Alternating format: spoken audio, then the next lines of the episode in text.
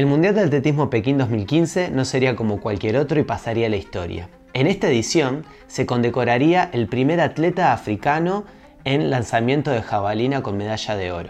Julius Yego fue un atleta keniata de lanzamiento de jabalina que lograría esta proeza de una forma muy particular. Este atleta no solamente destinaba mucho tiempo de su preparación física al entrenamiento del core, sino que además Gran parte de lo que él hacía lo aprendería a partir de tutoriales de YouTube.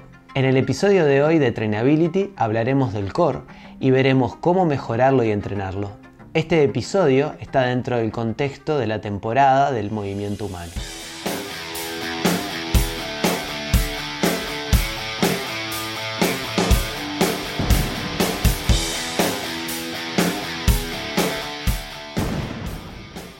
Julio Yego pertenece a una familia muy pobre de Kenia y si bien tenía las condiciones atléticas para poder llevar adelante el entrenamiento de lanzamiento de jabalina, no tenía la condición socioeconómica como para poder pagarle a un entrenador para que le llevara adelante su entrenamiento. Es por eso que asistía diariamente a diferentes eh, cibercafé en donde estudiaba el movimiento de atletas de lanzamiento de jabalina y después de ver muchos tutoriales en YouTube, fue destilando la técnica de lanzamiento de jabalina.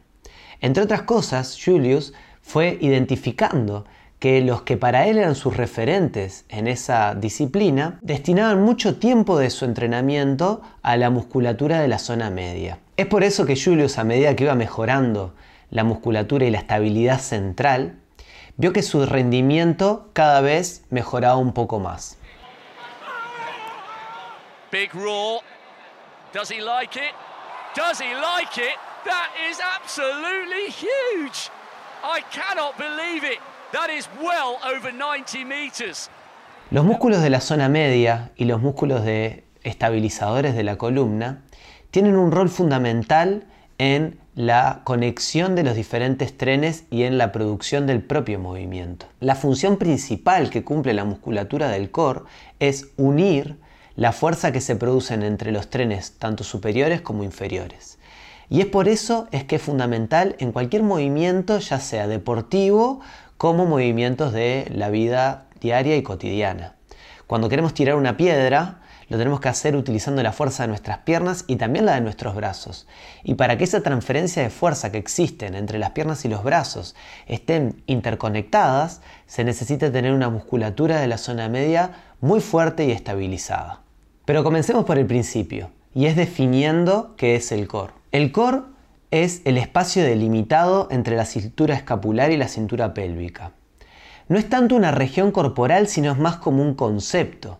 Es una idea referencial a los músculos que tienen inserción u origen en la columna vertebral. Es decir, que al core lo van a conformar todos los músculos que tengan incidencia sobre los movimientos de la columna. Es normal confundir zona media con core y en realidad la zona media está englobada por la musculatura del core. Si decimos que es todo lo que está delimitado entre la cintura escapular, o sea, los hombros, y la cintura pélvica, es decir, las caderas, al core lo van a conformar músculos tales como los retractores de escápula o los glúteos. Entonces, cuando hablemos de core, nos vamos a estar refiriendo mucho más que la musculatura de la zona media. Pero también es importante estos músculos que conforman a la zona media o la parte abdominal. Músculos como el transverso abdominal, los oblicuos o el recto abdominal son músculos sumamente necesarios para lograr esa estabilidad central, la cual necesitaremos para hacer cualquier otro tipo de movimiento. Existen músculos que son necesarios para mejorar esa estabilidad central. El subsistema de estabilización intrínseco que está formado por el diafragma, el transverso abdominal, el suelo pélvico y los músculos multífidos de la columna forman un paquete tridimensional que le provee de estabilidad a la columna.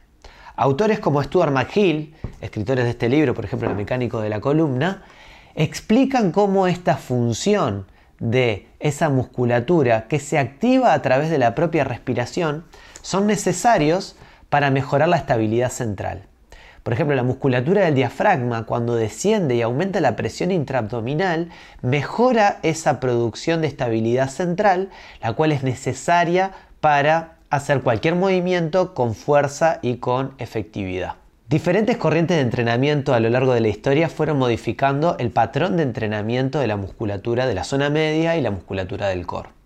Por ejemplo, la escuela de Praga o los creadores del DNS han enfocado el entrenamiento del core a partir de la propia respiración, recreando la respiración de los bebés, esa respiración abdominal en donde se infla el, vientre abdominal para generar estabilidad, van reincorporando ciertos movimientos para hacer que el core estabilice la, la, columna y de esta manera pueda mejorar el movimiento de cada una de las extremidades. O por ejemplo, eh, respiraciones que están más asociadas al yoga o el pilates, como la respiración de hollow, que es liberar el aire para contraer el recto abdominal, demostraron que son respiraciones que proveen de mayor estabilidad a la columna y de esta manera mejora el entrenamiento de la propia, eh, de la propia estructura del core.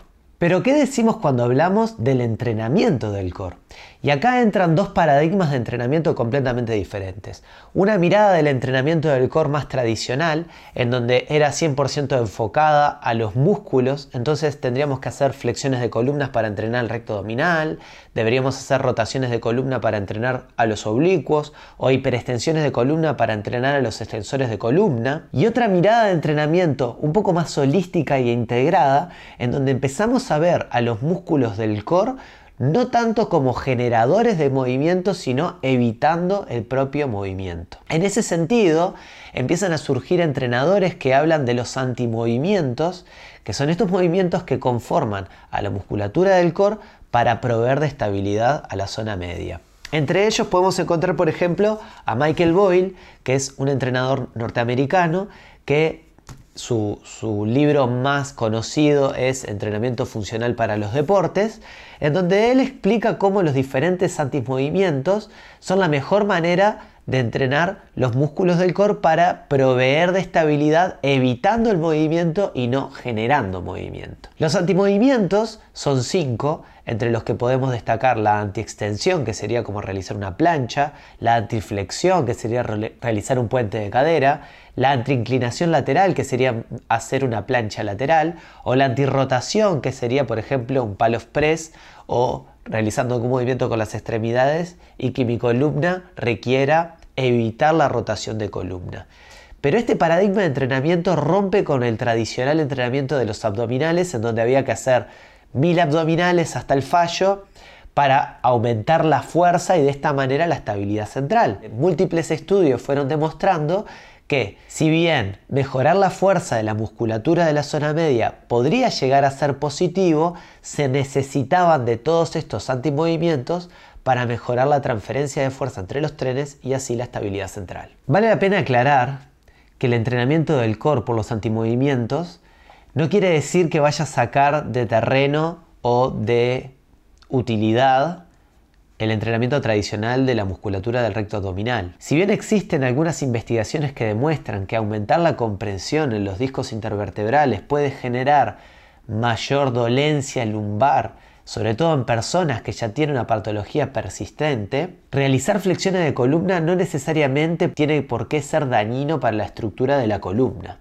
Es decir, que tanto las flexiones de columna como los ejercicios de antimovimientos pueden coexistir dentro de un mismo plan de entrenamiento. Por ejemplo, un deportista que quiere realizar un lanzamiento de jabalina para convertirse en medalla de oro en un juego olímpico y ser así el primer lanzador de jabalina medalla de oro para un continente entero, necesita tener una musculatura de la zona media muy fuerte para poder tolerar esa potencia generada por los miembros superiores y transferirlo y ser conexión entre lo que sucede en las piernas y sucede en los brazos. Para eso se requiere dos horas de entrenamiento sistemático de la musculatura de la zona media y generar mucha potencia en los miembros y que pueda eh, conectarse a través de los músculos de la zona media. Pero en paralelo con esto, una persona que quiere simplemente desarrollar la musculatura de la zona abdominal porque quiere lucir sus abdominales y para eso realiza flexiones de columna, puede coexistir en simultáneo con el entrenamiento del core. Puedo realizar las flexiones de columna y a la vez también mejorar la estabilidad central.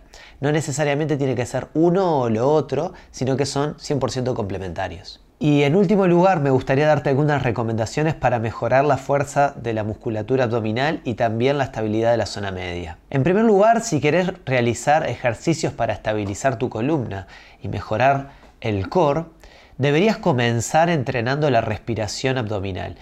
Recordad que el primer movimiento que nosotros tenemos como humanos es la respiración. Cuando nacemos lo primero que hacemos es respirar. Entonces, tener una respiración paradójica no nos va a permitir estabilizar correctamente. Para eso, podrías recostarte boca arriba en el suelo e intentar llevar toda tu respiración a la columna lumbar, es decir, llevar una respiración más bien abdominal, inflando el abdomen como si fuera como si tuvieses una pelota en la panza. Una vez hayas evaluado cómo se encuentra tu respiración, lo que vas a hacer ahora es incorporar esa propia respiración a cada uno de los antimovimientos. Para eso vas a seleccionar cuatro ejercicios, uno para cada antimovimiento, y en esos propios ejercicios vas a ir progresando, o bien en dificultad, es decir, que cada vez el ejercicio lo vas a hacer un poco más complejo, o bien en velocidad, es decir, que cada vez ese ejercicio vas a intentar hacerlo más rápido, por ejemplo, en una plancha abdominal sobre una pelota de la velocidad que mueves los brazos y las piernas, o bien en, inestabilidad, es decir, que vas a quitarle un miembro, por ejemplo, una plancha levantarás una mano o una pierna,